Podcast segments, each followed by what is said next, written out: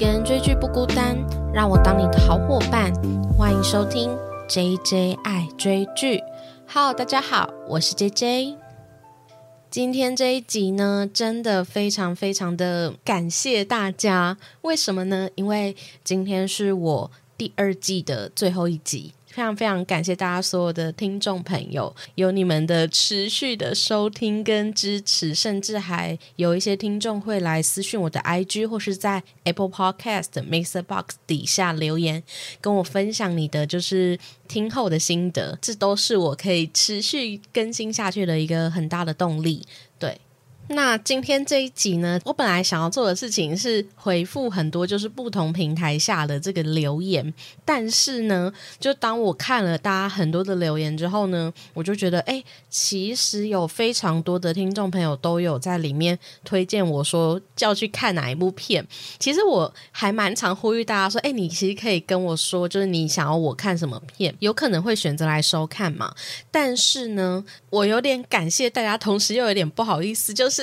我没有预料得到，其实这个数量不少。我目前就发现说，其实我积了蛮多的片单的。那我就觉得说，哎，其实如果把这些听众跟我分享的戏剧全部集结成这个听众推荐片单，然后分享给大家出去，就不要都积在我这这样子。那今天这一节其实就一半算是回复这个听众的留言，但是大部分呢，我想要把听众分享的片单选几部不错的，然后跟跟大家再分享出去。其实我应该是尽量把大部分的都选出来了。那如果大家就是听完这一集片单，然后想说，哎，怎么没有讲到我的的话呢？那不用 担心，你可以在私信我跟我讲。就我觉得，其实听众推荐片单算是我也蛮想要持续做的一个系列。所以我就在想说，像我现在是第二季结尾，然后才一次收集嘛。也许之后我可以可能在 IG 做，就是每月推荐，不知道大家觉得怎么样啦？就如果你们觉得，哎，每个月的月初之类的，就是在 IG 线动问大家说，哎，你们最近在追什么剧？集结成这个每月的听众推荐片单，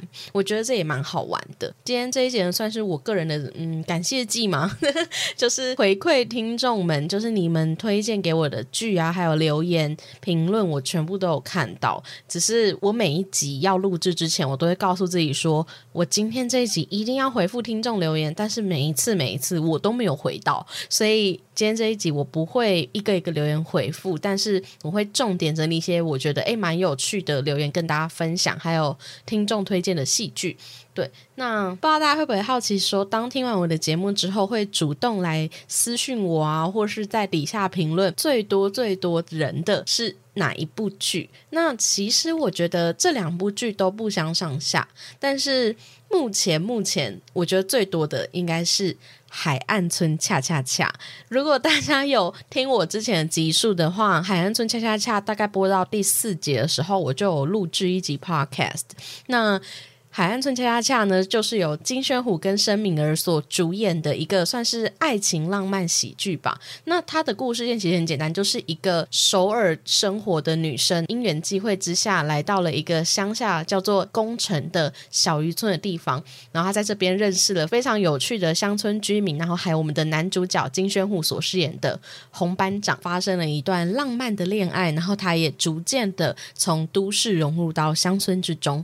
对，所以其实这就是一个很可爱又浪漫的戏剧。在《海岸村的恰恰恰》这一部 Podcast 我上线之后呢，这个收听数也非常非常的好。那非常非常好之外呢，其实我也同时有被 KKBOX 有策展过。但是我觉得最有趣的事情是，不知道是不是因为我在那一集里面就是很强烈的置入了很多关于。非常热爱金宣虎的这一个言论，所以真的吸引了好多金宣虎的粉丝。光是 Apple Podcast 呢，就有两个听众呢，就是说他听了我的《海岸村》之后，觉得哎，听完后更了解里面的人设跟故事，是一个叫做华丽扣篮的听众。然后还有呢，就是。他的昵称就叫做“宣虎粉”的听众，他说金宣虎大发，看一次就会着迷他的演技，每次都被哭戏感动到落泪。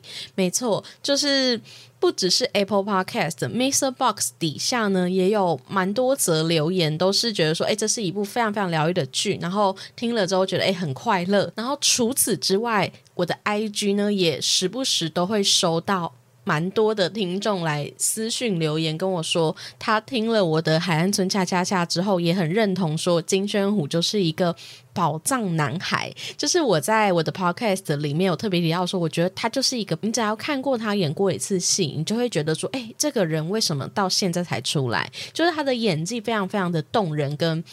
很可爱啦，就是你如果看过《海岸村恰恰恰》的听众，也都很欢迎，可以在私信留言跟我分享你的心得。那我现在录制节目的时候，刚好是要播第十三集，我自己也是很期待它的结局会怎么演。我觉得最有趣的事情是，其实我发这一集 Podcast 的时候啊，我忘记为什么我没有在 IG 发文，甚至有听众就是私讯我说，哎，就是他真的觉得哎这一集很好听，然后想要看看大。大家的留言跟讨论的时候，发现我没有贴文，对我甚至被听众抓包，就是我有社群发懒症。对，其实我的主要经营平台就是 Podcast 嘛，那 IG 呢算是我第二用心在经营的社群平台，说是用心啦，但是其实我觉得就是我已经尽我的力量能够做到的，就是尽量在那个平台上跟大家互动跟发文。可是有时候真的就是太忙的时候，我我可能就。就会比较，就会有点忘记发到他。对啊，就是有点有点借口这样。对，那其实海岸村恰恰恰应该算是最多最多听众私讯我，然后也是最多人。给我很多很真心的反馈，对我就觉得到底大家有多爱金宣虎？对，反正我也算是这个金宣虎的一个推广者吧。如果今天我知道台湾有一个女生就是有在疯狂推广他，应该 应该也会蛮开心的吧？我猜。对，那第一名是海岸村，但是另外有一部呢也是不相上下的戏剧，相信现在大家应该有猜到是哪一部吧？就是《机智医生生活》。对《机智一生生活》呢，其实我总共做过四集 podcast 哦，就是他第二季要开播之前呢，我有做过他的第一季的总整理，然后那个是聊五人帮的中年课题，然后第二季开播第一集的时候，我就有录制一集 podcast 了，然后第二季中间段的时候，我就有录这个从五人帮身上学到的职场五件事，然后最后一集的时候，结局我也有录五人帮的感情线解析。这样子，对，所以其实关于《机智医生生活》真的是我非常非常爱的一个韩剧。我也是为了它，就是其实蛮大比例，我这五十二集里面就有四集在聊《机智医生生活》，这个也是我收到最多反馈的。就是有很多听众是就是私讯到我的 IG，通常其实会私讯到我 IG 的听众啊。都是听完我的 podcast 之后呢，就是很有感，然后一定要来就是跟我聊他的这个很澎湃的感想。我真的觉得非常非常的感谢，这就是我做这个节目最大最大的用意。大家知道追剧其实是一个有时候是一个人的事，我们可能下班时间，然后睡前就是放松时刻，会想说，哎，点开一部剧来看看，那可能是属于个人的 me time。可是通常看完之后呢，你会觉得说，哎，好想要跟大家分享。我就是在这一种当下感受到。说，哎，我想要开一个 podcast，就是跟更多的人分享我在影剧中得到的一些启发跟疗愈。所以我自己非常希望的事情是。也许可以邀请听众上来跟我聊，所以当这些听众啊，你们来到我的 IG 私讯我，跟我分享你的听后感，然后跟我分享说，哎，在我的 Podcast 里面得到了一些疗愈跟启发，我会觉得哦，好棒哦，超开心的，真的找到一个一起看剧的伙伴的这种感觉。大家知道我的开头都是一个人追剧不孤单，让我当你的好伙伴，这就是这一句开头的由来，就是因为我本来觉得追剧对我来讲是一个很个人的事情。但他看完之后，通常都是一个你想要跟大家分享，就是你需要一个小伙伴这种感觉。诶，怎么聊到这里呢？因为《机智医生生活》这系列啊，就是算是真的可能有四集吧，就每一集出完之后，一阵子都会有听众来跟我回复。那其实我 IG 在第二季播出的时候，大概也发了八篇文左右吧，就是几乎每一集，如果我当集诶蛮有感的话，我就会发文这样子。所以下面也会累积一些 IG 上面的观众来留言。所以其实我觉得《机智医生生活》跟《海岸村》呢，应该是不相上下啦。对，那顺带一提呢，我现在录制这一节的时候。正好是这个《机智医生生活》结局之后呢，他们不到六个小时呢就被知名的综艺 PD，就是罗英熙抓去拍摄新的综艺《机智医生生活》版的一日三餐，叫做《机智山村生活》。那我录制这一集的时候，正好是我刚看完这个《机智山村生活》，我真的很推荐大家一定要看《机智山村生活》哦，哭惨！就是我觉得很有趣的是，有几个蛮有趣的看。点第一个是，就是我觉得就很像在看《机智医生生活》，就是你在开头他们就给你一个很催泪的点，就是他们最后那个一场戏杀青的模样，然后没有多久之后就被抓来做这个综艺节目嘛。那大家如果有看过《一日三餐》系列了，它其实就是把一群人带到一个嗯非常乡下的小屋，有多乡下？就是你没有厨房，你的厨房就是你要用砖头搭建那个炉灶，然后你如果要煮饭的话呢，就要生。火烧柴这样子，非常乡下农村的自给自足的生活。所有的来宾、主持人啊，都要在这边吃上一日三餐，就真的是你从早煮到晚。对，所以机智山村生活呢，我觉得有一些很好的看点是，第一个当然是机智一线生活的售后服务嘛，做的很好，就大家都还是很期待可以看到这五人帮相聚。然后第二个看点就是这个五人帮呢，他们在戏中的样子跟戏外是无违和，甚至连他们的角色设定都很像，就是郑敬浩就是一个大吃货，然后田美都呢就是大家就是非常 follow 跟尊敬跟认同的对象，然后大家都对他非常。非常的好，然后里面有一段呢是郑敬浩跟那个大雄金大明啊，他们两个人在玩游戏，结果他们两个人就玩一玩就有点要吵起来，对，所以就是像他们在剧中演的那样子，两个人个性没有很合，当然不到这么戏剧效果，但是那个豆子的模样，你真的是一秒回到戏中诶。但是还有第四个里面有一个我最喜欢的看点，就是里面有一段呢。曹正奭他就发现说：“哎，这个小屋里面居然有很古老的专辑，然后甚至有他老婆高米的第一张专辑，所以他就很不好意思就说：‘哎，里面有高米的第一张专辑。’哎，然后结果他一听到大家放了那个专辑之后，听到老婆的歌声之后，他就掩藏不住的笑意，就是满满的对老婆的爱意。这样，我就觉得好感人哦，这样子。”对，所以其实如果大家对于《机智医生生活》看完之后还觉得很怀念的话，真的很推荐大家《机智山村生活》，真的可以看起来超级好看。我应该也是会每周跟播。第三部呢，也是听众推荐的片单，也是非常非常红的呢，就是《鱿鱼游戏》。那《鱿鱼游戏》其实我前两集才做过嘛，它就是嗯，《鱿鱼游戏》。有有有需要简介吗？就是大家应该都非常非常理解，它就是一个生存游戏类型的影集。那我做的那一集 podcast 呢？因为我自己看完《鱿鱼游戏》之后，我又把《经济之国的闯关者》有重看一遍。那看完之后，我就发现说，哎，其实日本跟韩国在做生存游戏上有一点点该怎么讲发展历程的落差嘛。就是我有提到说，我觉得其实这是韩国第一个比较是正统生存游戏类型的这一种韩剧。那当然，以前大家会说什么《Sweet Home》啊，它也是白犬封闭起来，然后要杀人的这一种类型啊，但是。我觉得像生存游戏类型，它其实都会有一些很明确的游戏内容，像是玩家，然后有奖励，然后有真实的闯关游戏的这一种关卡存在。那我觉得鱿鱼游戏应该算是第一部了吧。所以他们在制作这样第一部的韩剧内容的时候呢，当然也会融入满满的韩剧色彩。什么是韩剧色彩？如果大家有真的很 follow 韩剧的话，我觉得大家应该会发现说，其实他们非常非常喜欢探讨人性的议题。那人性的议题正好就是生存游戏类型里面很重要的一个讨论的主轴。那日本呢，其实，在生存游戏类型里面，其实发展了很多远了。我最早期其实启蒙也是日本的。一个大逃杀的漫画，但是电影版我就真的没有很喜欢啦。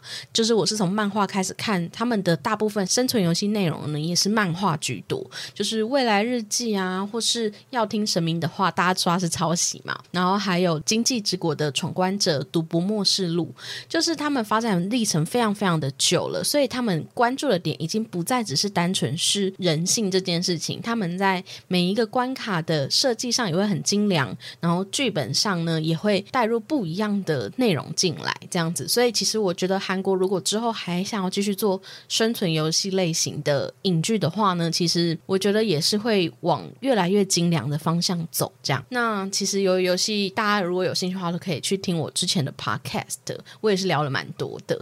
那除此之外呢，推荐我鱿鱼游戏的那个听众，他还推荐了我说，呃，不知道有没有很早期的听众存在，就是我之前刚开这个 podcast。的第一个月的时候呢，我曾经录过一集说书的内容，然后那一集说书的那一个书啊，它叫做《过度努力》，它是一个心理咨商师周木之所写的。那那一本书其实带给我蛮大的能量的啦，所以。我其实就一直都有在小小的透露，说我我是蛮爱看心理学类型的书籍，但是我必须也老实的说，这一两个月就是真的有点太忙，我比较少看书，但是买书这件事也是没有少诶，不知道大家的书柜是不是都是堆了一堆，就是。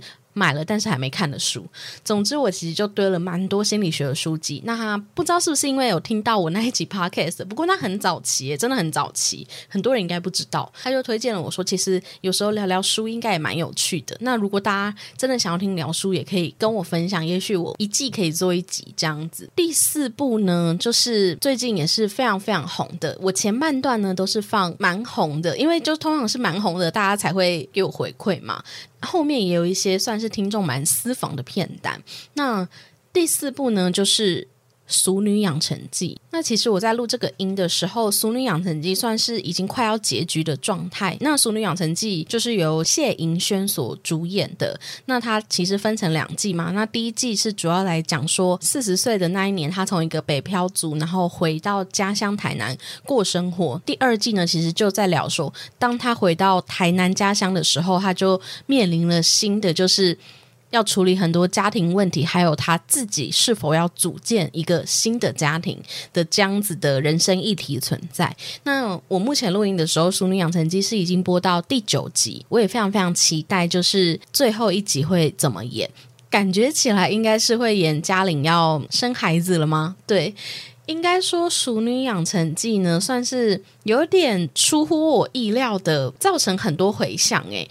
而且他甚至让我找回了那一个小的时候，不知道大家是不是会看很多什么三立的台剧啊，或是华视的偶像剧的人。那我以前就很喜欢看什么《恶作剧之吻》，或者是 MVP 情人，就是五五六六系列，那时候都会演的嘛。就是大家小时候可能都有在电视机前周末的晚上观看偶像剧或是连续剧的经验。那这一次《熟女养成记》就让我找回了这个经验。那我主要其实都是跟我的室友一起，每个礼拜天晚上九点，然后在电视机前面收看《熟女养成记》最新一集。我就觉得哎，蛮好玩的，就是很久没有找回这一种准时收看的兴趣跟习惯。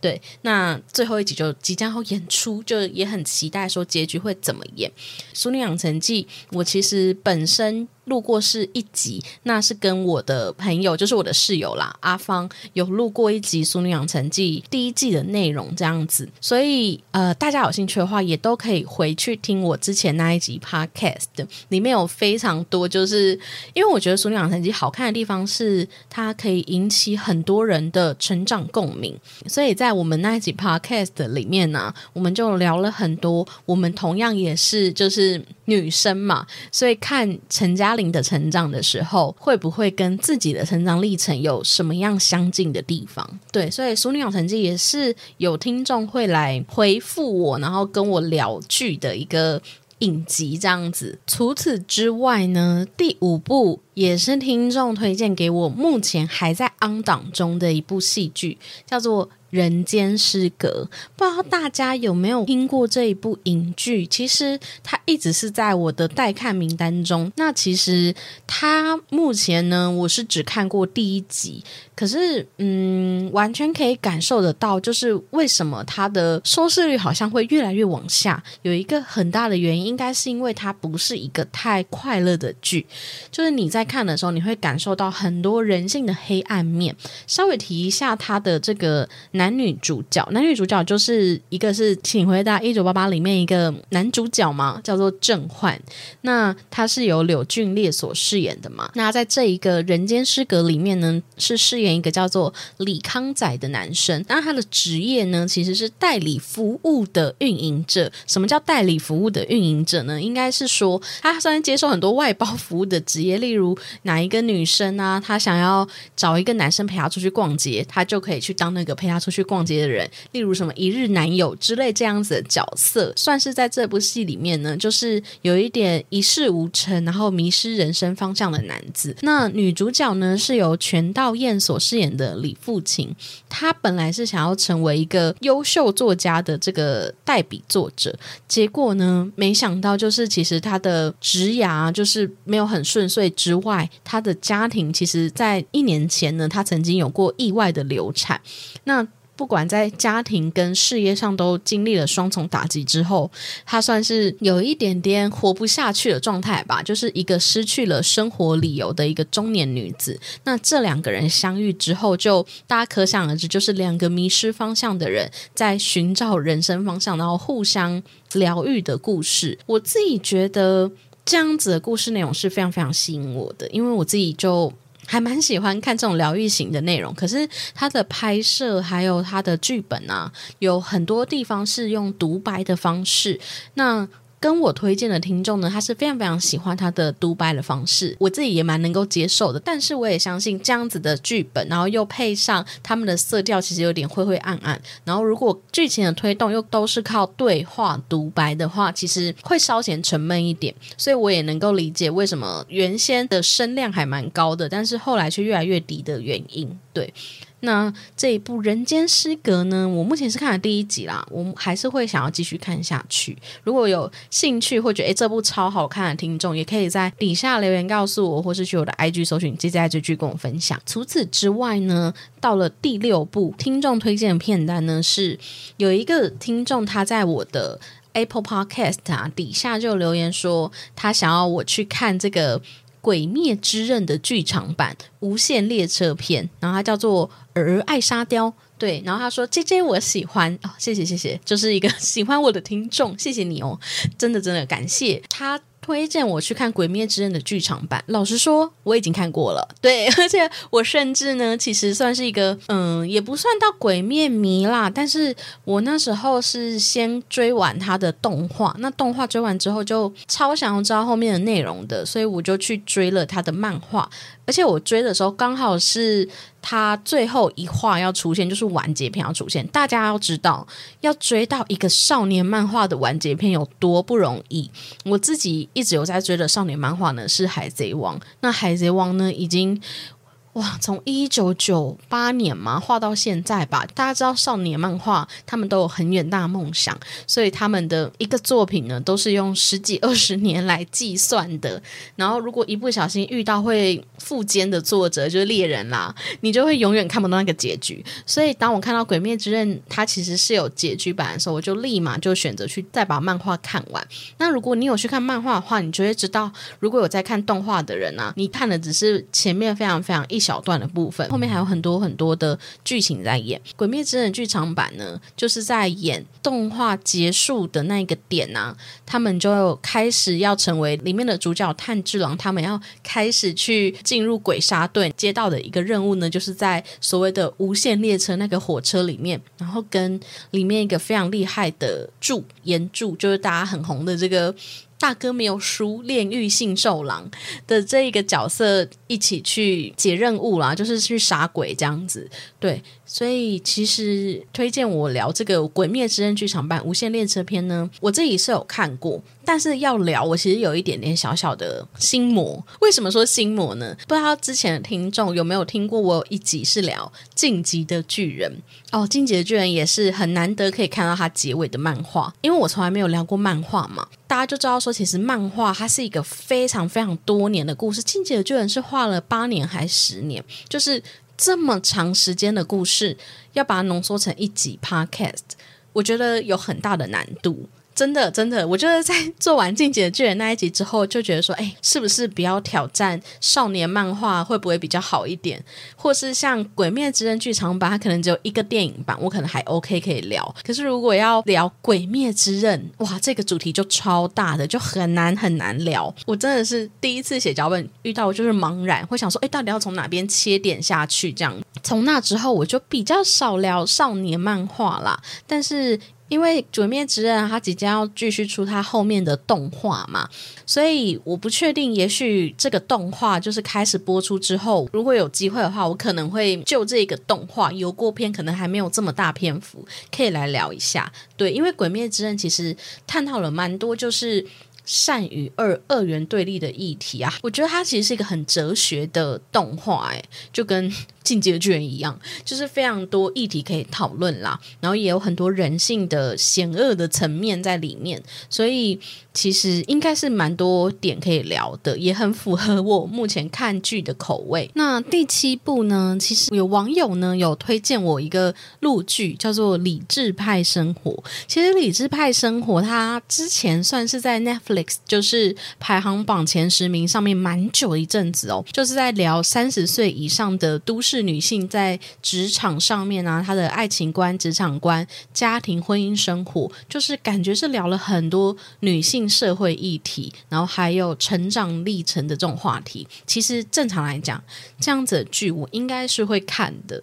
对，但是，嗯，大家如果有追我的 podcast 到现在，会发现我我好像比较少看一点点录剧，嗯，其实好像也没有什么特别原因呢，就是。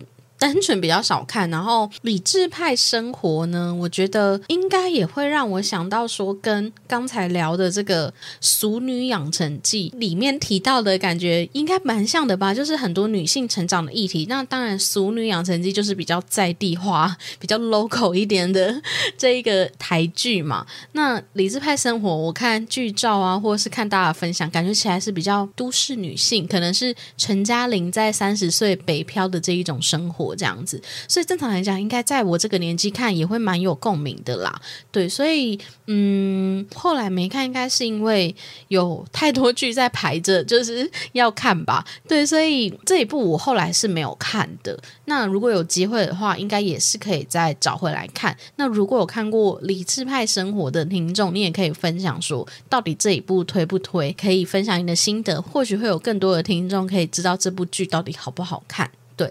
接下来呢，还有一个蛮有趣的系列哦，就是呃，因为我两集是跟这个听 podcast 听同志游行的这个串联活动嘛，所以我就聊了两集 BL，一个是台湾经典的 History 系列，然后另一个呢是日本的 BL，有一个叫做情色小说家的这一个 BL 系列。那除此之外呢，我也非常非常感谢，就是 KKTV 帮我牵线，我跟非常知名的就是林佩。与编剧一起。有一集访谈，那一集访谈就是在聊最新的一个台日合作 BL 剧，叫做《隔离后见个面好吗》。那它也是台湾第一部远端拍摄的剧。那其实我现在录音的时候，它已经是播完最后一集了啦。我自己觉得这一部剧是一到十集在 KKTV 可以收看。我自己觉得一到十集都非常的有创意，而且也很短，很好看。其实如果我觉得就算不太会接触 BL 剧的听众朋友啊，你也可以。去看说，当台湾在疫情之下生活，面对必须 work from home 的时候，别人甚至就是拍了一部戏剧这样子，对，就还蛮有趣的。那就是因为这么多 BL 系列啊，我就吸引了一些 BL 的听众，我也是觉得蛮有趣的。我觉得这可能是某一种特性诶，就是我目前收到最长的那些评论啊，就是有推荐很多很多部针对我的 podcast 内容做很多就是回馈的，大多真的都是 BL 剧的听众诶，我觉得蛮有趣的。可是因为我自己觉得我算是 BL 剧的幼幼班吧，就是我其实也没有真的看过非常非常多，但是经典的有看过几部这样子。那有一个听众呢，他就推荐了很多泰国的腐剧片单，那这几部。部我都没有看过，就是有一个叫哦，这一部真的超多人推的，叫做《只因我们天生一对》，真的非常非常多人推。我之前曾经跟我的朋友阿芳也有聊过一集《毕楼片单》，那在里面呢，我们就有看一个泰国的腐剧，叫做《千星传说》。那其实我在追完泰国的这一部腐剧之后，我就觉得，哎，其实泰国在 BL 剧上面其实。尝试了非常多有趣的题材，然后他们也很多这种前世今生的议题存在在这一部剧的下面呢。其实就有非常非常多的听众也在推，只因我们天生一对，跟就是他好像还有第二季叫做因为我们依然天生一对。对它看起来呢，应该像是一个大学里面的校园爱情故事。那我自己觉得，应该我有蛮有机会，就是会再把这几部，就是大家推荐我的，就是刚才提到《只因我们天生一对》、一年生爱情理论，还有以你的心诠释你的爱这几部剧，也许有机会的话，可以出一个泰国的毕业楼片单系列。毕竟我都出了台湾、日本，那出一个泰国应该也蛮合理的。但是也要看大家有没有觉得哎很不错。如果大家很想要听泰国 BL 片段的话，也欢迎可以在 Apple Podcast、Mr. Box 或是去我的 IG 搜寻 J J I 追剧，跟我留言说，哎，你真的很想听，那我可能会找我的朋友阿芳一起再跟我聊一集 BL 片段，也不错。对，在毕业楼系列上呢，其实就有真的蛮多的网友来推荐我。那这几部其实我都还没看过，感觉起来呢都算是校园恋爱吧。我先声明，我真的都没看过，所以感觉起来我查了一下，好像都算是偏校园恋爱，然后有一些些刚才提到就是前世今生轮回的议题存在。对，所以如果大家有想要再听的，也都可以留言告诉我。那除此之外，其实也有听众推荐了我驱魔题材的韩剧。那我自己真的本来就蛮喜欢看恐怖系列的这个戏剧嘛，所以看到听众推荐我这个驱魔题材的话，我其实也是蛮有兴趣的。那他推荐了我四部哦，而且听众真的可以来做一个片单系列，感觉可以来也聊一下。就是他又推荐了四部驱魔题材。的韩剧，一个是叫做《Priest》，然后另一个是《The Guest》客人，然后还有《救救我》跟《棒法》。其实我只有看过《棒法》，但是《棒法》我记得我那时候没有看完，因为我好像觉得有点太可怕。因为我虽然是还蛮爱看恐怖题材，但是我觉得这种有一点驱魔跟诅咒或是邪教的这一种，就是我真的会蛮蛮蛮害怕。对，所以我记得我那时候好像觉得太可怕，因为他们很常会有那种非常非常血腥的。画面出现，所以这几部我是没有看过。但是救救我呢，其实也是我之前也蛮想要看的一部内容。那它里面的主演就很吸引我，是玉泽演跟徐瑞芝。他好像在讲述一群无业青年对一个女性求救置之不理之后所发生的一连串惊悚的故事。这是维基百科写的，就感觉起来也算是会聊到很多邪教组织啊跟诅咒的部分。那救救我这一部我是会蛮想看的，因为。对演员算是很吸引我，而且其实大家也都知道，就是韩国在邪教这方面好像有非常非常多的讨论啦。对，像之前 COVID nineteen 就是刚出来的时候，不就是因为邪教，就是让韩国有一波的疫情大爆发。对，所以其实我觉得救救我算是一个我蛮想看的题材。那提到了另外四部，就是 Priest、The Guest、客人，还有棒法跟救救我。就如果大家有觉得哎这几部哪一部你觉得很推荐的话，也可以在底下留言告诉我。有机会的话，我会把它找出来看看，这样子，或是真的也来做一个驱魔题材的片单。哎，我觉得真的很开心，这些网友来 IG 私讯我，或是在我的贴文底下留言，或是去我的 Apple Podcast Mr. Box 底下留言跟我分享你想要听什么剧，真的给了我很多创作的灵感。我觉得这就是做这个节目最好玩的地方，就是找到很多追剧的同。好，对吧？对，那其实大概就是这几部。那前面呢，大多是我已经看过的，然后后面就是有些是我没看过，所以我可能没有那么多观点可以跟大家分享。但是如果大家听到之后，如果觉得哎，这个听众讲超好，一定要跟我分享说，哎，这一部真的很好看，你一定要看。对，所以可以欢迎在底下留言跟我分享。那除此之外呢，可以来分享一些就是真的让我很感动的留言这样子。那其实呃，有一个听众呢是在我。的这个 Apple Podcast 底下留言说，他叫 Akira Yoshita，感觉是一个日本人吗？对，然后他就说喜欢你的分享，他说。第一次听你的 podcast 很惊喜，尤其是在我看完《我是遗物整理师》这部韩剧之后，再听你的分享，很感人，也很触动人心。内容跟声音都很有温度，能陪伴我度过居家防疫的时光。持续追踪你的 podcast，就是那一段时期，就是我推出《我是遗物整理师》的时候，正好是台湾的疫情又一波爆发的那个时候嘛。那大家就很长就必须待在家里。其实那一阵子，这个。我不确定是女生还男生，就是这个听众留言啊，真的很感动，因为呃，我在做第一季跟第二季结束的时候的心情差很多，真的差很多，我待会可以小小的分享一下。那其实我在做第一季的时候，很少很少获得回馈，也很少有听众来，所以我一直会怀疑说：，哎，我真的有听众吗？我真的会有人在听我的节目吗？就是我会很怀疑自己。我第一季要结束的时候啊，其实很犹豫，说要不要继续做下去，会想说：，嗯，有需要吗？因为感觉也不一定有很多人在听。可是那个时候，就是我只要想到说 我要不要结束的时候，我就回来看这个听众的留言。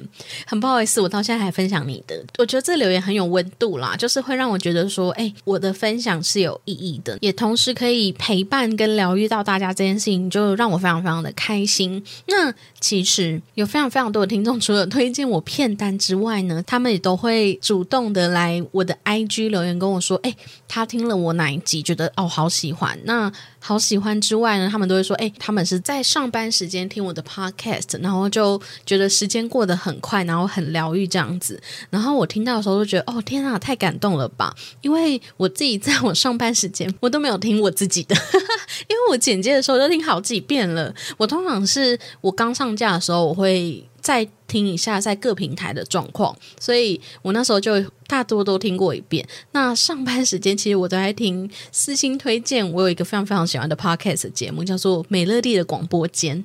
对，就是一个超级欢乐又好笑的节目。我自己本身是美乐蒂的粉丝，真的是很早期很早期，我大概追了他九年还十年吧，所以我对美乐蒂这个人很了解。那当他开 podcast 的时候，我真的是每一集都听。所以当我听到这个留言的时候，我就会发现说：“哦，居然有人像我在追美乐蒂一样在追我的 podcast 吗？”我就觉得好感人哦！谢谢你们呢，真的很谢谢。除了说在上班时间听我的 podcast 陪伴他跟疗愈他之外呢，我收到了非常非常多的回复，是说我的声音很好听。这一件事情是我最大的困惑。因为我我从来就是没有觉得自己声音好听过诶，虽然以前就是在日常生活当中偶尔会听到，就是接起电话，然后跟别人讲完电话之后，他会说：“哎，你的声音很好听。”这样子，但是也没有到很长说我的声音很好听，没有到很长接受到这个评论，所以我不觉得自己是一个声音好听的人。可是我真的还蛮大量，只要有大部分有五个来私讯我的粉丝，里面至少有三个都会提到说：“哎，你声音很好。”听，我就觉得哦，原来我其实是一个声音好听的人吗？那其实我是不是应该要再多利用我的声音做一些什么事？我也不知道，就感觉哦，原来也许我其中一个天赋是声音很好听。对，所以如果大家觉得我声音很好听，也可以留言分享说，哎，为什么是讲话的内容让你觉得哎很有感，还是单纯觉得哇？我声音就是感觉就唱歌就很好听的那一种感觉，对 我觉得蛮有趣的啊，因为我自己这算是我在这个节目上获得了一个对于我自己的新的认知。除此之外呢，还有一个 Apple Podcast 的评论啊，他是说他的标题叫做他是珍妮特小姐，然后他标题叫做日日是好日。之前去看电影，身旁完全找不到同温层，黑木华加树木希林，所以就自己去看了，超级好看，超级满足，很开心可以遇见。也很喜欢的你，更佩服第一集就放冷门片的你。没错，其实《日日是好日》呢，是我开台第一集聊的内容。《日日是好日》是一部我不确定这算不算冷门片呢？其实黑木华跟树木希影都是非常非常红的电影人嘛。那《日日是好日》就是他们两个人合演的一部日本电影。那其实就在讲述一个茶道大师生下点子的一生的这个故事，算是有点半自传类型。为什么这个留言会让我特别感动？是因为其实。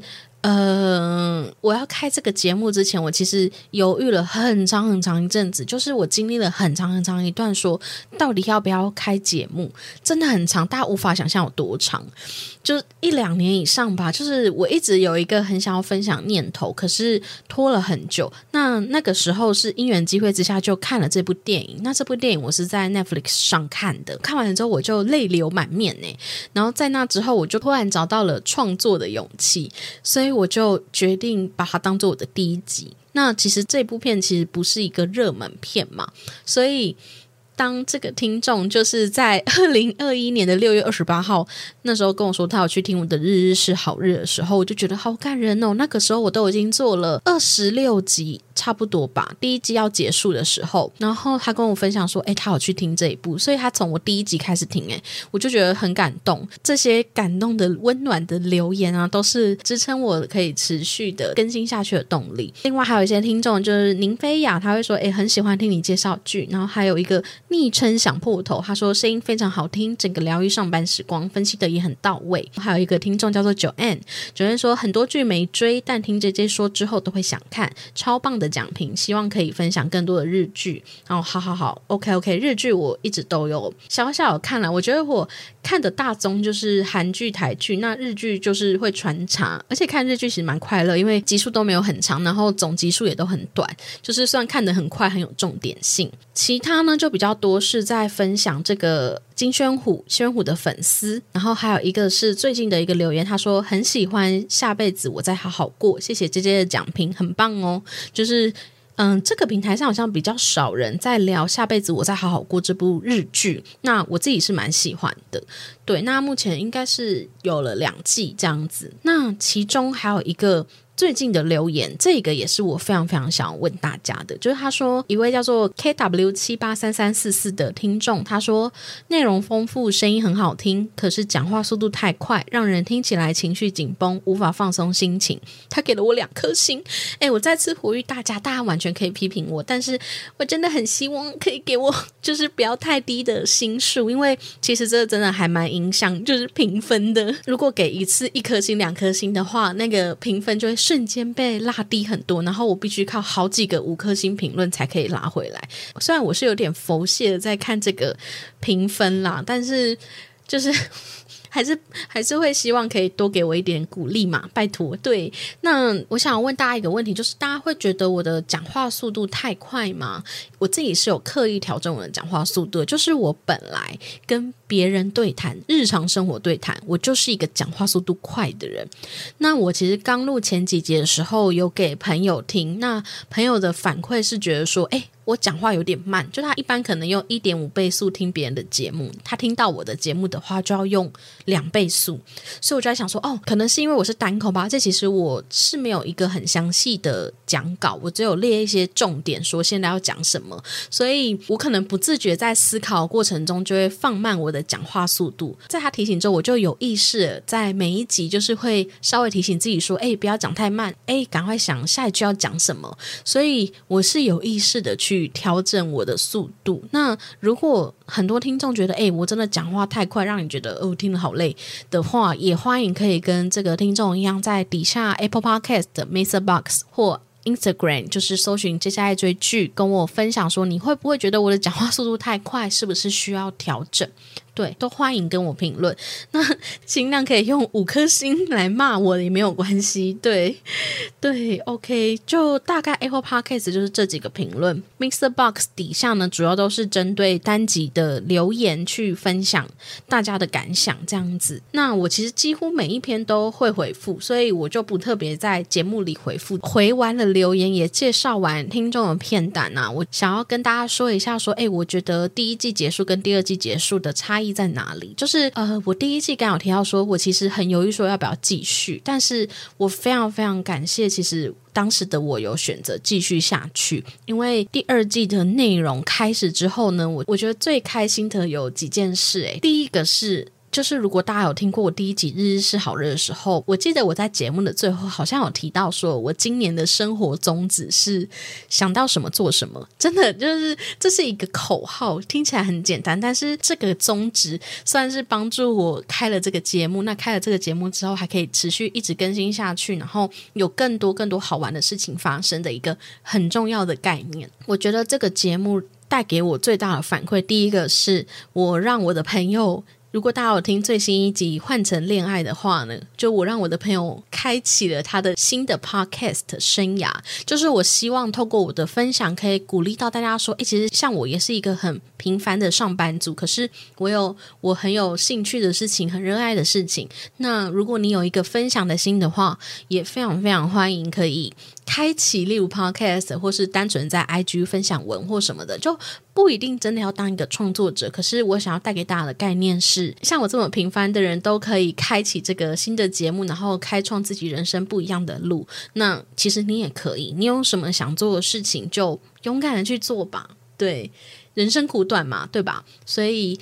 嗯，这是我第一个很开心的事情，是我实质的影响到我的朋友，说他愿意去执行他想做的事情。第二个最开心的就是收到了很多 真实听众的反馈，就有这么多的留言可以跟大家分享，然后还有片单可以推荐。那也很欢迎之后的节目，大家都可以大量的去推荐，说你想要我看什么。也许真的有机会的话，数量多，我也许真的每个月可以出一篇贴文，或是出一集内容，就是专门。介绍听众推荐的剧，这样子对，那这也是我第一次介绍啦。我觉得有些我可能没看过的话，介绍起来有一点松散。那如果之后有更好的就是方法的话，大家也都很欢迎可以告诉我说怎么改进。第三个，我觉得最开心的事情是，呃，就是受到了一些业界的邀约，这样讲嘛，就像是 KKTV 邀请我，就是聊这一部《隔离后见个面好吗》，那也开启了我跟一个编剧的对谈嘛。也很感谢结果娱乐会邀请我去试看一些非常非常优质的台剧，那包含斯卡罗谁在你身边，当然以后也许还有机会的话，也都可以跟大家分享。那其实除此之外呢，这一季的结束跟。第一季的结束最大的差别就是，第一季的时候我还在犹豫要不要继续，但是第二季我已经很明确的知道说我一定会做第三季，因为第三季有更多有趣的合作内容，大家都可以敬请期待。对，就是第三季开始之后呢，我期望其实有更多更多的。合作机会就是我不再只是一个单独一个人聊剧的小女孩，我可以多找我的朋友，或是跟一些戏剧合作，或是跟同号的 podcast 有一些交流，完全不排斥，问开放。如果有任何想要合作的，就是听众，甚至听众。你想要上来我的节目跟我聊天，完全 OK，完全可以私信我说我准备了一集节目，想要跟我聊这样子，我我超喜欢哪一部剧，然后想要跟我分享这样子，完全可以邀请各位听众，如果你有兴趣想要讲话的话，都可以上来。也许我每个月每一季可以做一集，就是听众来当客人的这一个。单元内容，我觉得也蛮好玩的，这就是我最初想要做的事情嘛，就是分享给大家，疗愈到大家之外，也希望可以鼓励大家去做自己想做的事情。那最开心的事情是可以认识这么多看剧的好朋友。对，其实聊到这边呢，我觉得也差不多，就真的非常非常感谢有这么多听众愿意就是一直来收听我的节目。那也欢迎大家可以留言分享你喜欢我节目什么地方，然后还有哪些地方你觉得需要改进的，都很欢迎可以跟我分享。那最后呢，我要跟大家小小的请假一下，因为其实我第一季结束的时候呢，我就有停更了一到两周吧。好像是两周左右，然后才开始我第二季的内容。接下来呢，第二季这一集结束之后，我应该也会休息一到两周。那虽然名义上是休息，可是其实就是我可能没有更新，但是我还是会继续看剧，然后继续产出新的内容。只是我想要暂时的小小的脱离一下更新的压力。诶，大家知道一周要两更，然后我只有一个人。这个时间点其实是整个塞满我的下班时间的，真的就是我的一到五是很难在底下排事情。我的人生有很大部分就是在做这个 podcast，除了上班时间之外。对，所以有时候真的会觉得蛮忙的，对，有时候压力蛮大，这样子我也会稍微的停更一到两周，稍微的想要放一个假啦。大家不用担心，我一定会回来做第三季，只是还不确定是哪一天开始第三季，大家请耐心等候。对，那我也想要就此就是告诉大家说，就是其实我第一季结束的时候，我说要停更两周，那时候我有一点紧张，因为我很担心说，哇，我消失这两周之后，听众会不会忘记我？会不会回来就没有人要听我这个节目了？但是当我开始放假的时候，我觉得超快乐。我觉得每一个人都需要在你尽力的冲刺之后，给自己一个休息的时间。然后当你休息一阵子之后，重新调整自己的状态，再回来，你又可以继续走的长远。对我自己觉得是这样啦，所以这一季我就是要结束的时候，我毫不吝啬，我就觉得是嗯，该放就要放。也鼓励各位听众，如果你觉得现在的生活很疲累，很需要休息的时候，就勇敢的休息吧。你把你自己的状态调整到最好，再重新面对这件事情，这个难关、这个危机、这个难题，一定有办法解决的。真的，真的，我真的是。很推荐他可以该休息就休息啦。对，非常感谢大家今天的收听，那也非常感谢大家陪伴我过完这两季。那有任何的反馈或需要我改进，或是有想要听的剧，都很欢迎可以在 Apple Podcast、Mr. Box 或是去我的 IG 搜寻 JJ 爱追剧，跟我分享你的评论跟心得。那非常感谢大家今天的收听，那第三季再见喽，大家再见，拜拜。